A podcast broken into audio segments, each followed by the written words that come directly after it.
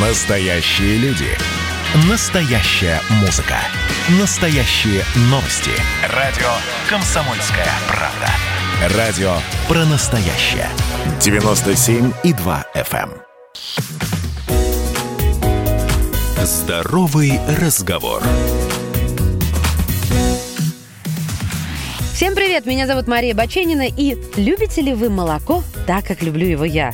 А ведь многие считают этот продукт вредным для взрослого человека. Но исследователи из Великобритании пришли к выводу, что мифы о молочной продукции являются не более чем мифами. Было дело, медики говорили, что молоко может стать причиной возникновения сердечных недугов. Последние исследования опровергли эту теорию доказали, что нет никакой связи между появлением проблем с сердцем и употреблением молочной продукции. Вместе с тем ученые доказали, что употреблять сыр, сметану и творог полезно для здоровья, если это натуральные качественные продукты, которые не содержат вредных веществ. А сами по себе эти продукты не вредят здоровью человека, а также не влияют на летальные исходы от сердечных приступов или недостаточности.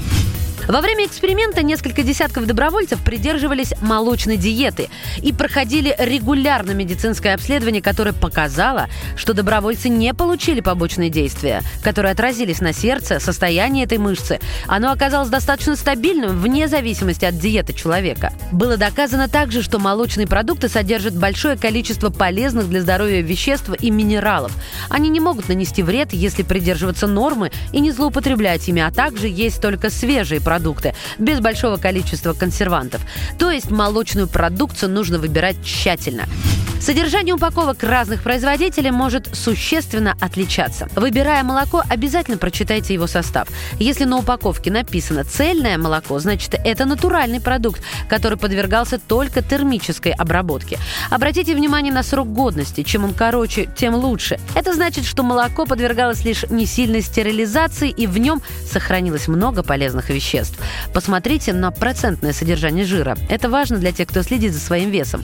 Пользу молока невозможно переоценить. Оно помогает бороться с бессонницей, теплое молоко успокаивает, защищает от инфекционных болезней. Белок, который там содержится, легко усваивается и идет на производство иммуноглобулинов. Бытует мнение, что молоко обладает абсорбирующими свойствами, хотя единого мнения ученых по этому вопросу нет. Снижает кислотность желудочного сока, поэтому его назначают при гастритах и язвенной болезни.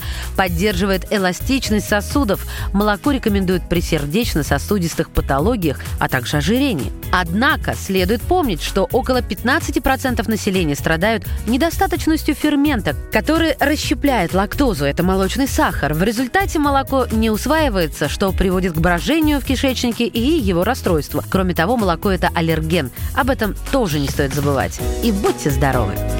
Здоровый разговор.